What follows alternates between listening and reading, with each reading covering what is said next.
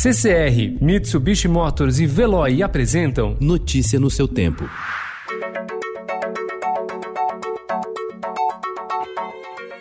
Olá, seja bem-vindo. Hoje é sexta-feira, 26 de junho de 2020. Eu sou Gustavo Toledo. Ao meu lado, Alessandra Romano. E estes são os principais destaques do jornal Estado de São Paulo. Bolsonaro atende ala militar e escolhe moderado para o MEC. Nomeação de Carlos Alberto Decotelli, gestor de finanças e administração, é derrota para a ala olavista do governo. Governo quer liberar mais R$ 1.200 de auxílio.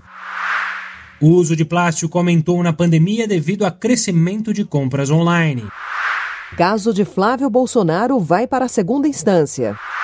Com a pandemia, ex-presidente Fernando Henrique Cardoso, de 89 anos, vira habituê das lives.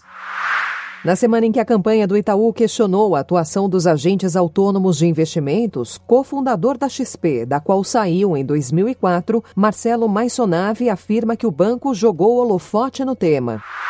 Mortes em São Paulo aumentam após reabertura.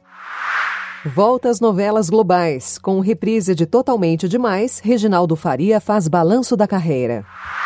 Menino inventa violão de papelão. Kemuel, de 10 anos, criou instrumento e vídeo na web lhe deu fama. Naomi nunca sai do topo. Modelo chega aos 50 anos, com programa de TV e posa para ensaios remotos. Notícia no seu tempo. Oferecimento CCR e Mitsubishi Motors. Apoio Veloy. Fique em casa. Passe sem filas com o Veloy depois.